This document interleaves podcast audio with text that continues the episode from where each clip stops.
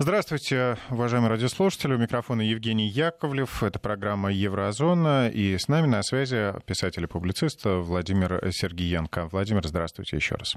Здравствуйте еще раз, Евгений. Здравствуйте, дорогие радиослушатели, кто присоединился к нам в этом часе. Э, Ольга из Сиднея пишет, что она тоже нас слушает. Я рад, что у нас в Австралии даже определенная, получается, группа поддержки потрясающая география сообщений. И э, Алеша Янев из Болгарии, к сожалению, изображение, которое вы шлете, я не открываю, я читаю только тексты, поэтому я не понимаю вашего вопроса. Вот. Э, пойдемте, давайте пойдемте дальше. Э, так. Давайте напомним контакты Ой. наши, да, чтобы и остальные слушатели, где бы они ни находились, э, прислали нам сообщение со всего земного шара. 903, плюс 7 903, 170 63 63, WhatsApp или Viper, пишите 5533 в начале слова «Вести». Это для смс-сообщений. По-моему, эта опция работает для тех, кто находится э, в России. Я сейчас слушал новости, читая параллельно сообщения наших радиослушателей, э, и вот проскочило, что открыты кинотеатры по определенным правилам, и я вижу, Владимир, вы сегодня на премьеру пойдете в кинотеатр? Да, я пойду сегодня на премьеру, у меня так получилось, что у друзей премьер, они э, выходят из пандемии фильмом, это мои друзья, актриса Аня Пескова и муж ее Дмитрий Пристансков. Они оба создатели фильма. Это кинокомедия и э, называется «Happy End», и они меня пригласили, и да, я вечером буду там, ловите меня там. Это сразу и ответ тем, кто пишет, а не в Сочи ли я. Нет, я не в Сочи, я в Москве, и сегодня буду смотреть «Happy End» э, вместе с друзьями. А я-то думал, а что вы давайте... с э, теплых берегов передаете. Нет, нет, уже все, уже с теплых берегов. И я обязан просто сказать по поводу теплых берегов. Все-таки я исколесил Европу э, вот действительно практически всю. От исландских водопадов, э, заканчивая катакомбами Греции. И есть туристические места, есть нетуристические места. То есть не то, чтобы, знаете, я прикован только к метрополиям и в горных дорогах бывал, и много что еще видел. И вот я в России провел отпуск. И для меня это первый раз. Э, Все-таки 30 лет жить в Европе, исколесить всю Европу. Первый раз в России я был э, Роза Хутор, Красная Поляна. Я просто в дичайшем восторге.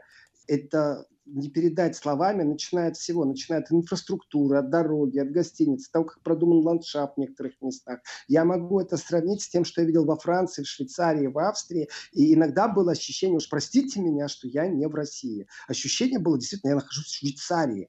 Вот такая мостовая, такая брусчатка, такие дома, такая архитектура, так ухоженно и правильно сделаны ступеньки к водопаду, э, до которого ты поднимаешься на подъемнике, и у тебя на подъемнике ноутбуке работает Wi-Fi, интернет работает, ты ведешь трансляцию.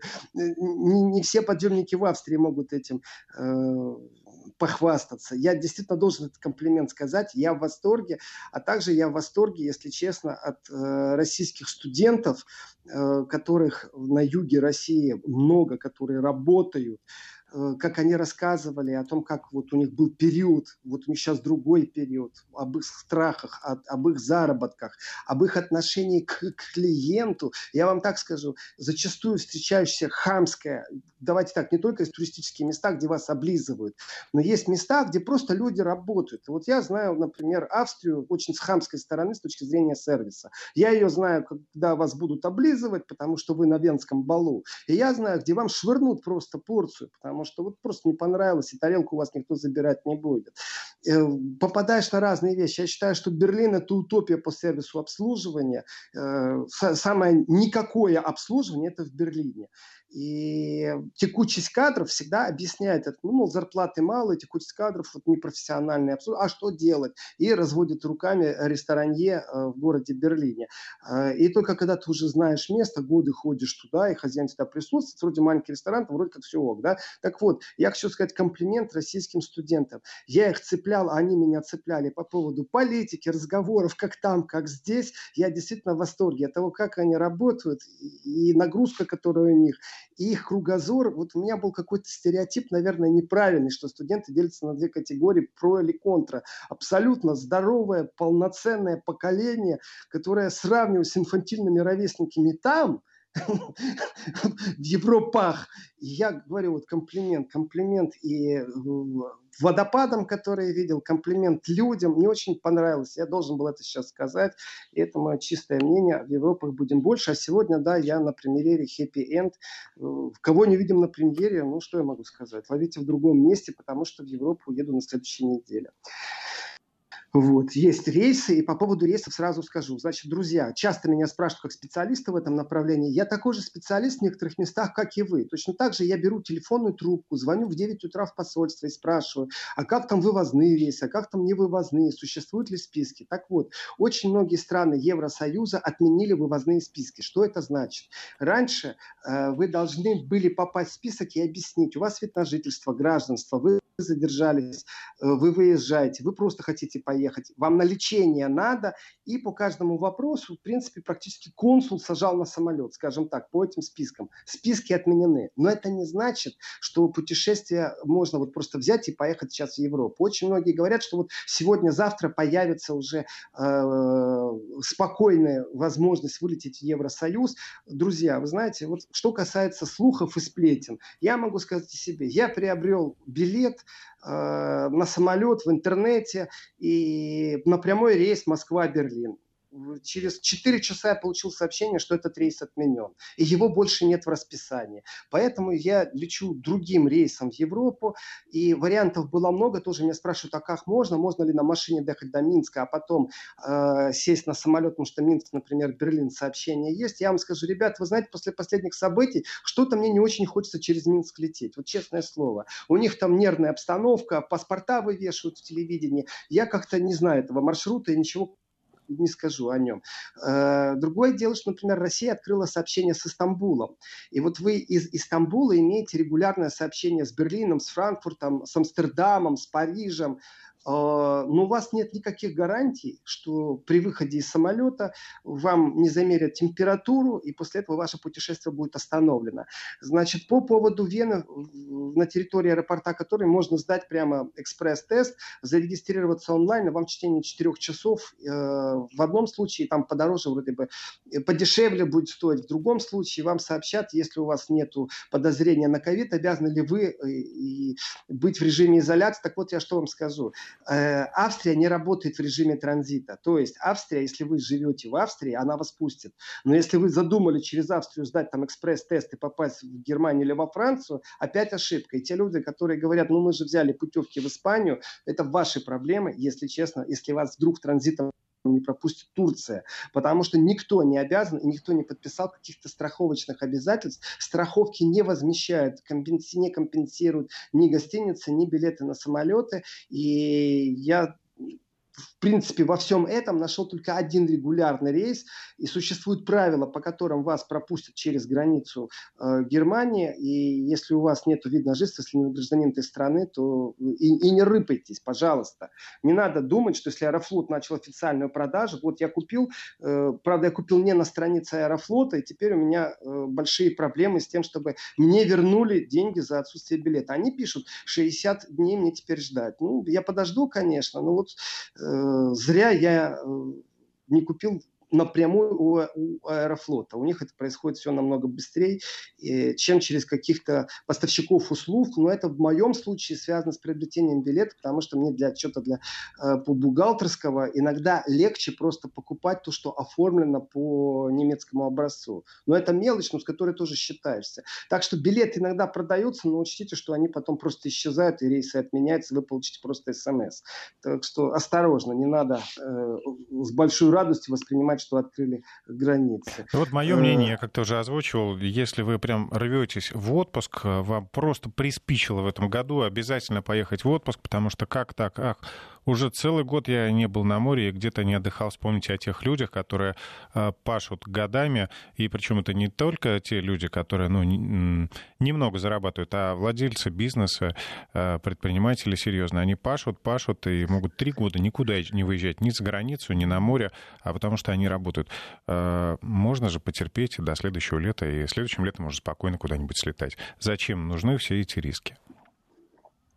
Э, кроме рисков, вот давайте, эта тема важная по поводу Евросоюза. Многие думают, что транзитом можно проскочить. Да, есть самолет, например, на Ригу, из Риги э, в другую точку Евросоюза, разницы нету. Это будет э, точно такой же маршрут пробует проложить через Софию э, на регулярный рейс. Еще раз, внутри Евросоюза передвижение есть. Но если нет прямого рейса, и вы пробуете транзитно проехать, у вас могут быть проблемы. Есть аэропорт например, сейчас я, я вспомню, какой скажу, не вспомню, значит, есть просто в аэропортах иногда такая ситуация, что вы не остаетесь в транзитном зале. Получается, что вы границу Шенгена пересекаете уже прямо в этом транзитном аэропорту. Что это значит? Э, что по правилам этой страны вы пересекаете. То, что у вас есть вид на жительство, например, в Испании, это еще не повод, что вас пустят в, в Литве. Потому что у Литвы нет общих правил ни через Союз, ни напрямую отношений э, с Россией, которых э, взаимодействие есть, э, связанное вот с ограничениями в рамках ковида. И наличие просто европейского вида на жительство ни в коем случае не снимает с пограничника ответственность, который здесь и сейчас вас будет пропускать или не пропускать. И и что бы вы в этот момент не говорили, человек действует по протоколу. И этот пограничный протокол, он приоритетнее, чем то, что вы думаете. Э, я еще дам такой совет человеческий, он срабатывает. Многие пробуют дозвониться в посольство, и это бесполезно. Я тоже дня четыре звонил по другим посольствам. Но есть хитрость. Вы знаете, что посольские сотрудники зачастую, я говорю это не просто так, я говорю это сознанием, они берут, например, там 6 дел в день, если это не специальная горячая линия, а просто центральный телефон, они себя уже как бы э, запрягли на работу на целый день, и они так не спеша, так знаете, так э, не спешат, э, пока они следующее дело не доделали, и у них вот стол не освободился от записанных дел, они к телефону не подойдут просто. Вот просто не подойдут. Поэтому, чем раньше, вот стоит в 9 утра начинается работа посольства, вот звоните с без 5 9. Э, есть шанс, что вы попадете в 9.010 и будете там в очереди 5-6, и получите информацию, которая вам нужна. Но я говорю тоже честно, зайдя, э, надев маску, перчатки и зайдя в центре Москвы э, к Аэрофлоту в гости, я получил консультацию, ну, тут же стояла женщина, у которой такие же проблемы с выездом, она дозвонилась в посольство и говорит, вот я только что дозвонилась, э, рейс то, точно отменили, мы с ней купили билет на один и тот же самолет Аэрофлота, который рейс отменили, поэтому мы летим не напрямую, мы летим я в своем случае лечу через Франкфурт, а этот рейс не будет, скорее всего, отменен, потому что он подходит под рамки, как мне объяснили, регулярных вывозных, которые еще остались. Но еще раз, не рискуйте. Просто вот не надо этих приключений личных. Я насчет Турции, тех, кто двинулись, у меня сообщение, не знаю, в первый день там, ну, сообщение 10 было, что через Турцию можно вылететь в Европу. Но это приключение искать на одно место. Вот честное слово, никто вам не будет компенсировать. И еще самое, что печальное, представьте себе, ну, не дай бог у вас происходит какой-то сбой или у членов вашей семьи чуть-чуть повышенная температура, забудьте, что вы можете куда-то ехать дальше. Просто забудьте. Плюс некоторые страны Евросоюза говорят, приехали, марш на две недели на карантин. Все, в гостинице, где угодно, у друзей, прописка, регистрируйся и сделай это. Поэтому очень осторожно, давайте дождемся, когда будет официально все возобновлено, когда будут официально авиаперевозчики и российские, и других стран ездить уже по протоколу. Это очень важно. Э, Ольга, да, пожалуйста, за теплые слова о Краснодарском крае, о Сочи, пожалуйста, я действительно в восторге. И я узнал для себя, сделал такое открытие. Эм, тоже должен об этом сказать. Вы знаете, я отвык от вкуса петрушки и укропа, потому что те голландские теплицы, которые поставляют определенные продукты, например, цветы, которые не пахнут, э, ну и много еще, знаете, у них там не пчелы опиляют цветы, а гастарбайтеры из восточных стран, у которых дрели э, или шуруповерты, на которых такие меховые штучки нацеплены. Это они вот, они только не жужжат. А так это те же самые пчелы, ну то есть опыляют цветы в теплицах. Э, я считаю, что очень богатый край Краснодар, и э, некоторые вещи были настолько вкусны, что я был просто потрясен. Вот, кажется, элементарная вещь, но я запомнил, на меня это произвело впечатление, действительно. И также я считаю, что, э, ну вот, вы знаете, минимальное количество агрессии, э, что в ночном режиме, что в дневном режиме, тоже нужно сказать комплимент. Люди в отпуске, люди побежали. Я, конечно, в некоторых местах изолировался от людей. Знаете, в море один, с камней лучше зайду. Но, тем не менее, ты иссякаешься. Я так скажу, доброжелюбие местных людей, оно ярко выражено было. Так что еще раз комплименты всему краю. Э, и, и, и вкуснотища необыкновенная, и красотища необыкновенная. Вот такая Русь. Я ходил и говорил, я не верю, что это может быть здесь. Я не верю. А теперь я верю, теперь я подтверждаю, да, стоит поехать, стоит смотреть на эти водопады, стоит смотреть, подняться на подъемник, а красотища необыкновенная, правда. И скидки там действуют, знаете, может, зимой там дорого, но летом в гостиницах там скидки тоже потрясающие. Вот, так ну, что, ты что да, да, давайте, Владимир, тогда от, от лирики перейдем к, опять к делам суровым, вернемся в Европу. А, ну, я предлагаю, наверное, сразу пойти в Великобританию. Новость потрясающая. Э, я думаю, что от вас будет много комментариев. Сын российского бизнесмена Александр Лебедев, Евгений, э, станет пожизненным пэром и войдет таким образом в палату лордов, верхнюю палату британского парламента. Об этом вчера стало известно. Ну, конечно, это солидно. Э, я хочу так сказать. Я же посвятил целую программу документу, который вышел в Британии э, под эгидой Комитета безопасности э, британского парламента, где говорят об усиленном влиянии России, российских олигархов тех людей, которые влияют на СМИ. И когда читаешь о том, что российское происхождение у человека, и он станет пэром, это пожизненно, и Елизавета II решила это лично, а у него еще есть распоряжение несколько газет, Evening Standard и The Independent. Все это хорошо, все это замечательно, но для меня это прикликается сразу тогда с докладом вот этого комитета по безопасности. Потому что пожизненные пэры пожизненными пэрами, я знаю, что в Британии э, казна Ее Величества не брезгует некоторыми моментами. Когда вы слышите, что такого-то футболиста сделали рыцарем, то его сделали вроде бы как заслуги перед футболом, там, перед Британией. Только не забывайте, пожалуйста, что какую сумму он перечислил ее величеству, и это абсолютно протокольные вещи. Э, я не могу сказать, что от этого зависит существование дома их величеств, э, но тем не менее это процедура. Деньги платишь, становишься там э, рыцарем, но при этом нужно иметь соответствующую биографию, то есть жить правильно, быть видным деятелем, но не забывайте, вещи некоторые абсолютно финансово-прагматичные. И вот Лебедев становится гражданином Великобритании, поданным их величество с 2010 года отец его, говорят, работал в советском посольстве, понимаете, то есть э, ходил в британскую школу, ходил, ходил, и вот доходился, стал пэром, и у него даже есть газеты. Теперь простой вопрос. Ребятки, британцы, а вы когда неделю назад писали о том, что у вас влияние россиян увеличилось, вы случайно не это имели в виду?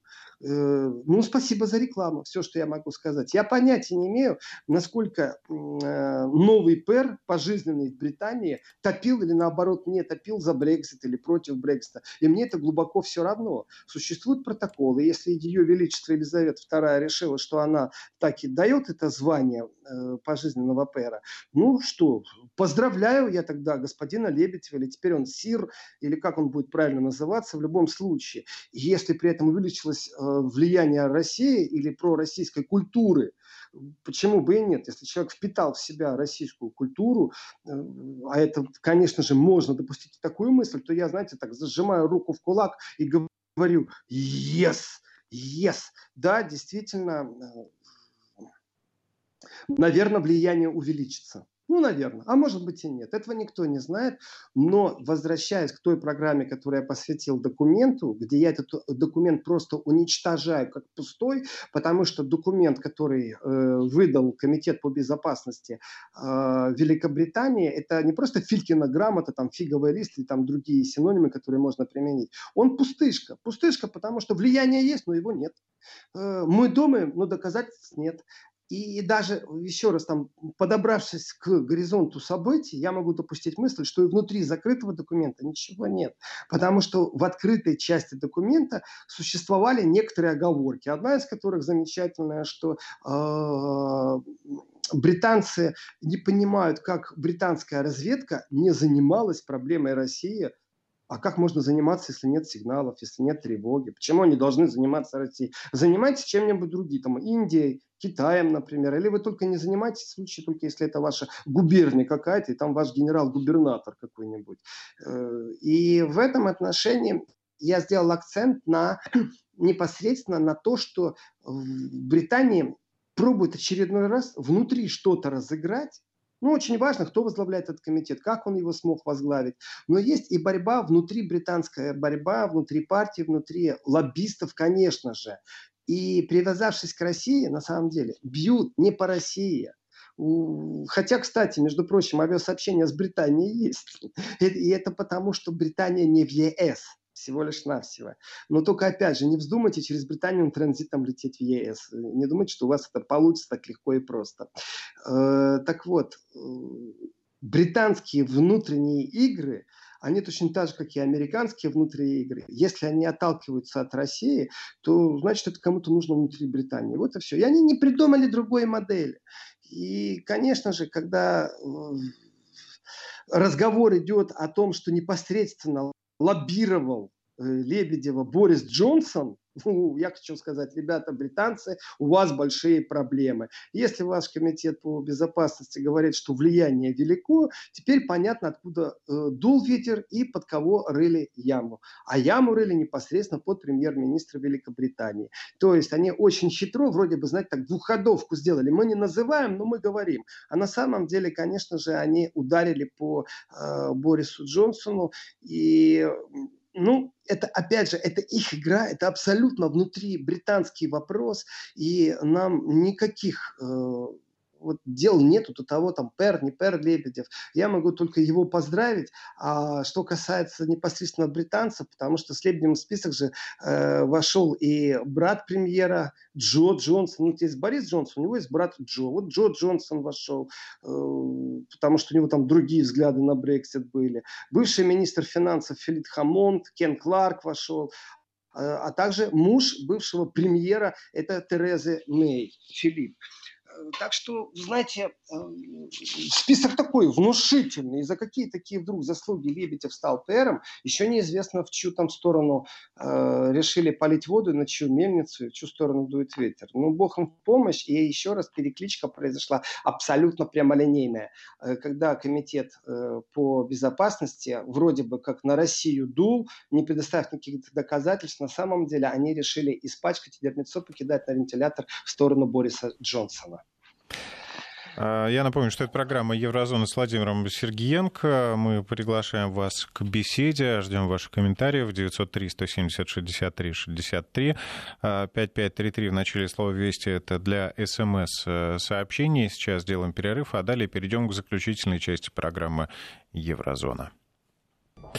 Итак, возвращаемся в эфир. Э, у микрофона Евгений Яковлев, на связи с нами Владимир Сергиенко. Э, э, мы говорим о Великобритании, о том, как выходцы из России могут попасть в парламент королевства. Ну, стать пожизненным пэром. Как, как? Заслужить. Подружиться с Борисом Джонсоном, и, наверное, действительно иметь влияние в определенных кругах, по-другому это невозможно.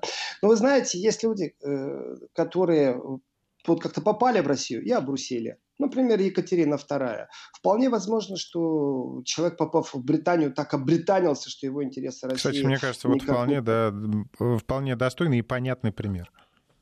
Э, поэтому претензии к тому, что эти люди будут отстаивать э, интересы Британии, при этом разбираться в культуре России, как было э, во Франции зачастую. Мы знаем примеры и отрицательные, когда э, человек выращен в России, но почему-то принимает сторону совсем иную.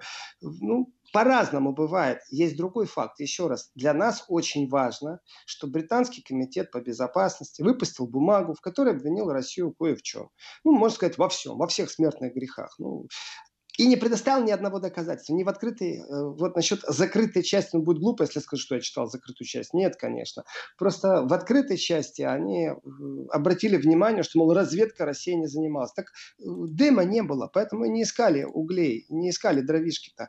И, и в этом отношении я в той программе сказал, что этот удар идет по, скорее всего, по каким-то личным интересам непосредственно каких-то людей, и сейчас стало все на свои места. То есть это абсолютно все понятно, достаточно примитивная двухходовочка, э, при этом я не думаю, что она долго проживет или протянется, а насчет самого э, Лебедева еще раз поздравляю, вот теперь у нас есть лебедевы пэры, пожизненные пэры Франции.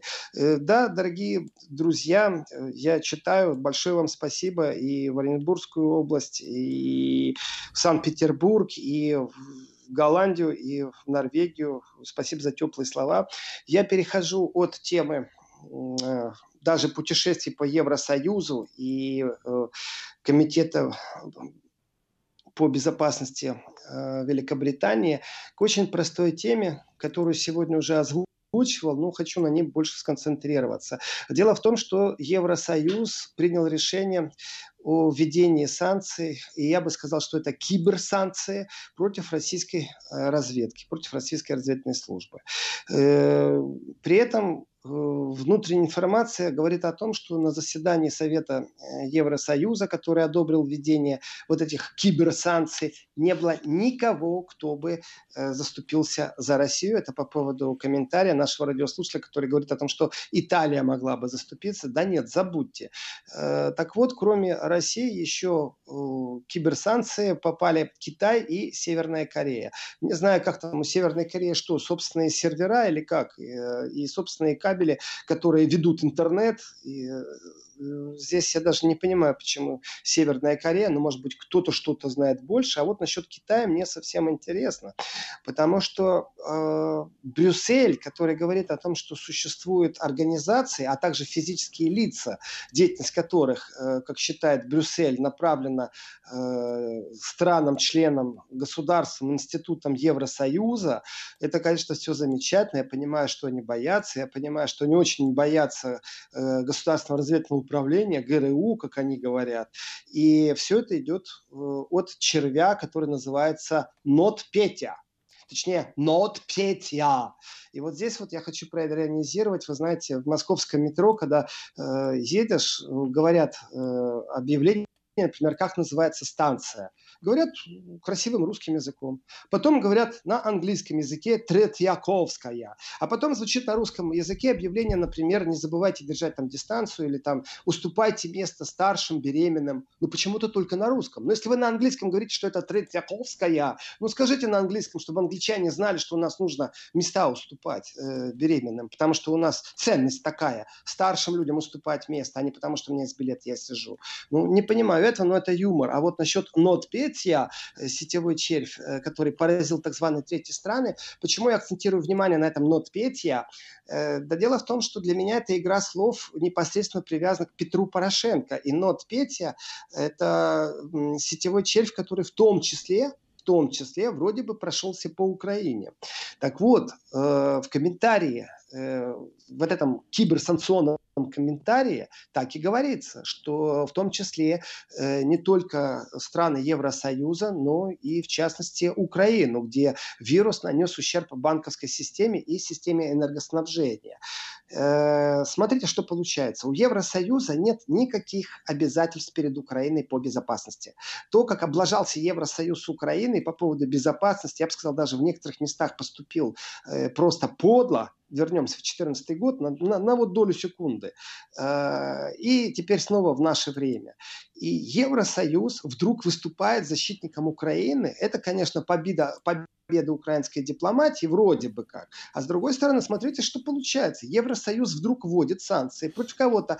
Пусть это смешные санкции. Я не могу себе представить, чтобы действительно э, элитное подразделение, например, э, программистов, которое защищает интересы Российской Федерации, э, или, например, офицер разведки Российской Федерации, э, наш Штирлиц, чтобы имел счета и мечтал, чтобы вот прям завтра уже приземлиться в Амстердаме или в Брюсселе. Э, то есть это символические какие-то декларативные вещи. Но в этой декларации прозвучало, что в том числе и по Украине. То есть как будто бы за то, что в Украине что-то произошло в этих внутри там э, киберпространстве, внутри серверов, и э, теперь Евросоюз вводит санкции против России. Так можно это воспринять. Если это так или это не так. То есть, когда декларируется, что червь нот Пети в третьих странах, в том числе и э, на Украине, что-то делает, и Евросоюз вводит санкции, то давайте подумаем, что будет завтра. Сегодня они уже это сделали, точнее вчера. То как же теперь быть?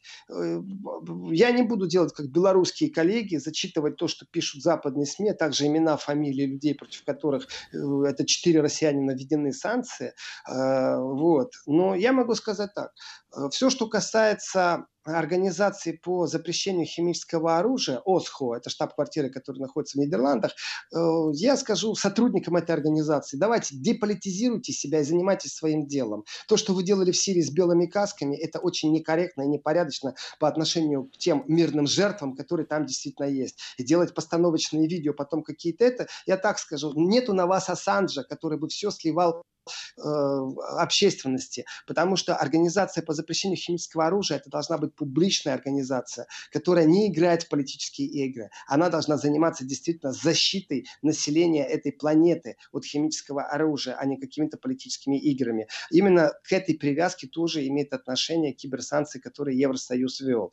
Так что э, сильные евросанкции, ну в кавычках, конечно, сильные, над ними можно еще посмеяться, конечно, но тем не менее проблема кибербезопасности есть. И Еврокомиссия в 2013 году в Брюсселе э, одобрила свою стратегию вот этой кибербезопасности.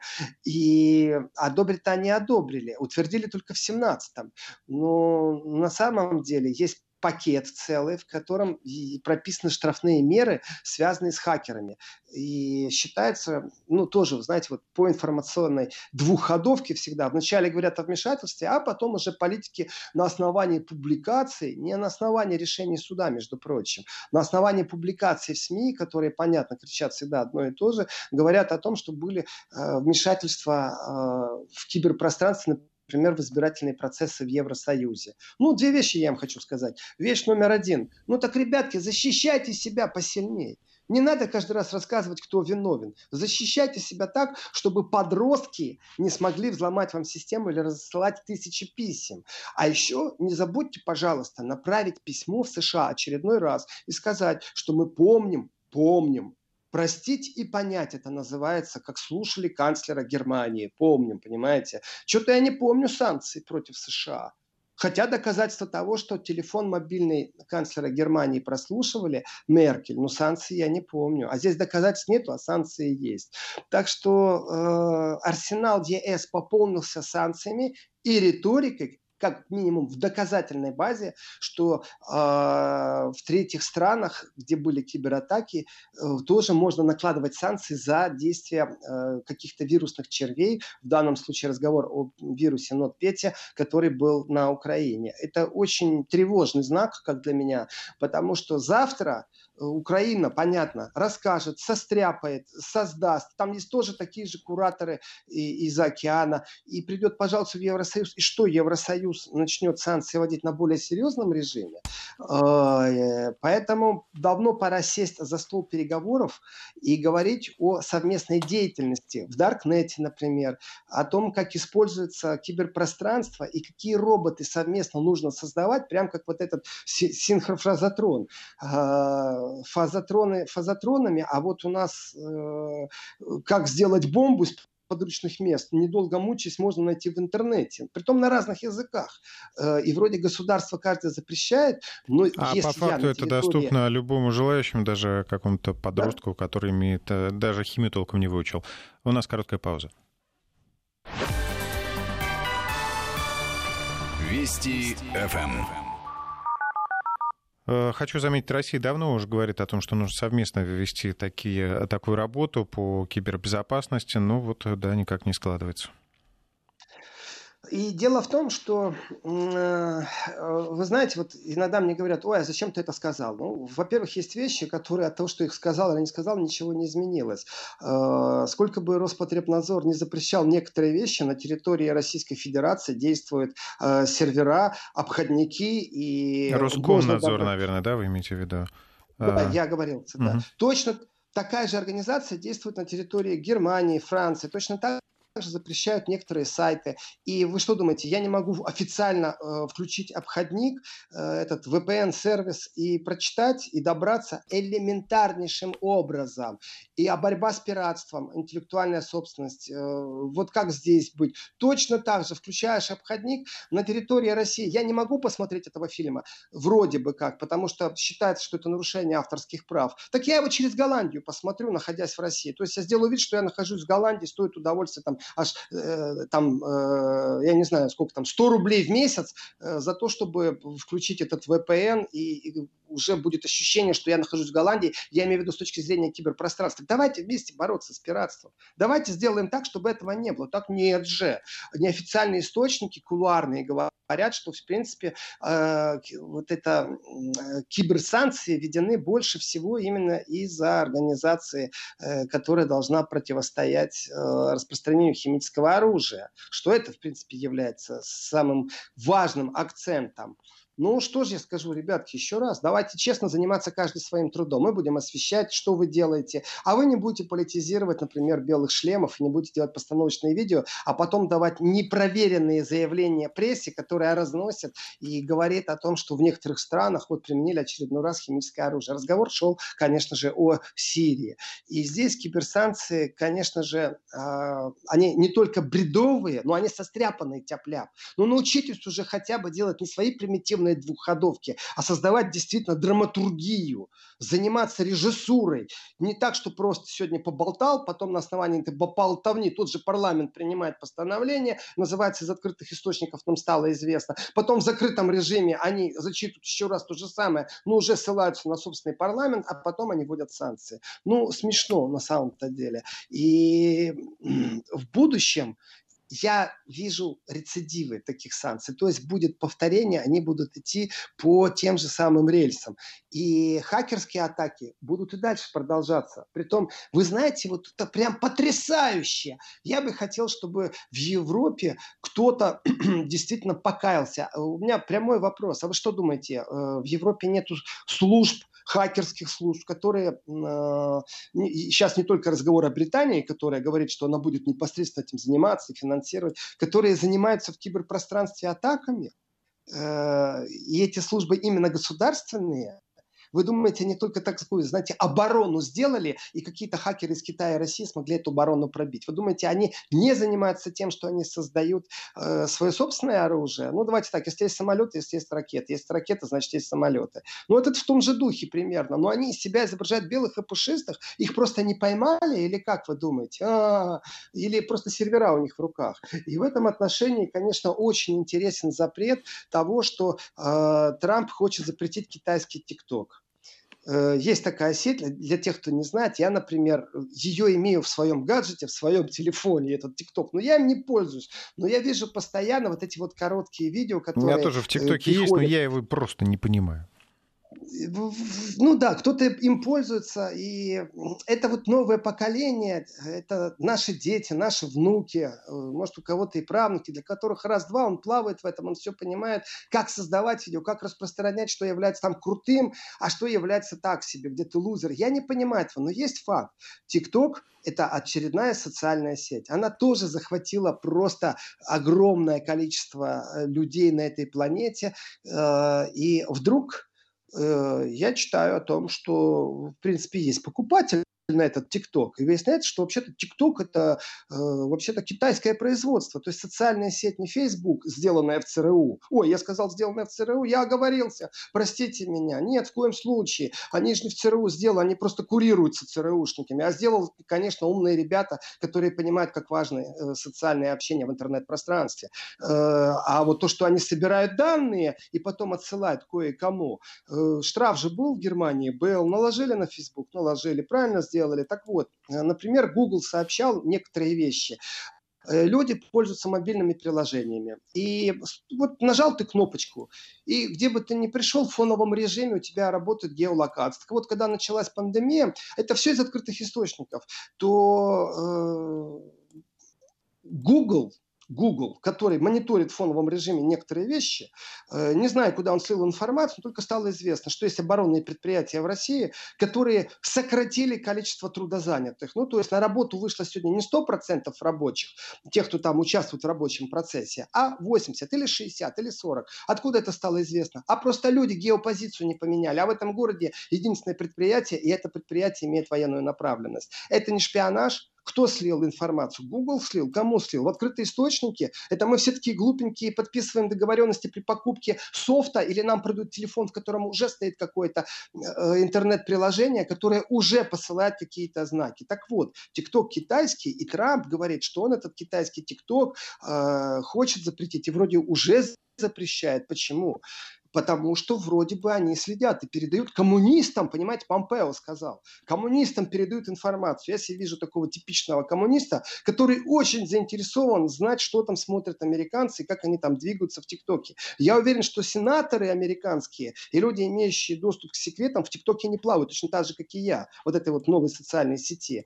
Но другое дело, что меня смутило очень сразу, и это имеет непосредственное отношение к Европе, это то, что что перед этим были переговоры между Microsoft и TikTok, а Microsoft захотел-то купить TikTok.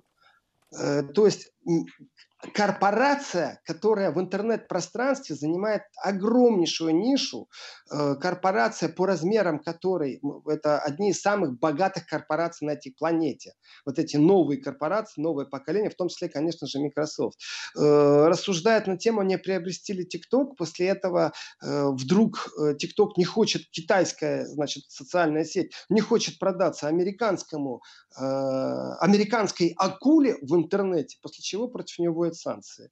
Друзья, все ли ладно у них там э, в доме Облонских? Может быть, действительно они думают, что на этой планете одни дураки, и их нечестная игра, при том, что бы ни, не берем, санкции в киберпространстве, что бы мы не берем по продажам алюминия или, опять же, социальной сети. Как только появляется достойный продукт, между прочим, достойный поток, это газ, который идет из России э, в Европу, и э, тоже получается каждый раз нечестная конкуренция. О какой э, свободе и честных правилах через ВТО можно говорить? Но обоснование идет, что э, вот эта сеть э, могла сливать э, коммунистам информацию. А я говорю, на самом-то деле, и вот здесь вот прямое отношение к Европе. Когда вдруг стало известно, что оборудование китайской фирмы может поставить 5G в Европе, и это 5G новая технология, которая увеличит на мобильных э, гаджетах э, скорость интернета, сделана в Китае, и это технологически абсолютно китайский продукт. Это не какая-то там пиратская копия чего-то, то вдруг выяснилось, что все дружно боятся китайского производителя, потому что он может сливать информацию. У меня сразу вопрос и к китайцам, э, и ко всем остальным. А вот э, европейцы, не сливают информацию. У них нет никакого слива, у них нет никаких таких хитрых заковырок. Они вообще наивные, чистые и не знают, что такое киберпространство. Я вижу нечестную игру. Нечестную у нас минута, Владимир. игру в бизнесе. И в этой нечестной игре в бизнесе на самом деле инструмент, который есть у них, у нас этого инструмента нету. Они отказываются в пользу своих фирм, они продавливают в пользу своих фирм а в огромные контракты, и получается, что все политические махинации на самом деле упираются в бизнес. Итак, мы говорим политика, понимаем бизнес, мы говорим бизнес, понимаем политика. Спасибо, Евгений, за то, что э, помогали мне мы говорим ну, еврозона, завтра, подразумеваем завтра, Владимира Сергеенко. Говорим Владимир Сергеенко, говорим еврозона. Встречаемся завтра в это же время с 11 до 13 часов. Э, как всегда, будем ждать ваших сообщений. Ну а архив программы Еврозона вы можете найти на сайте радиовести.ру. Счастливо.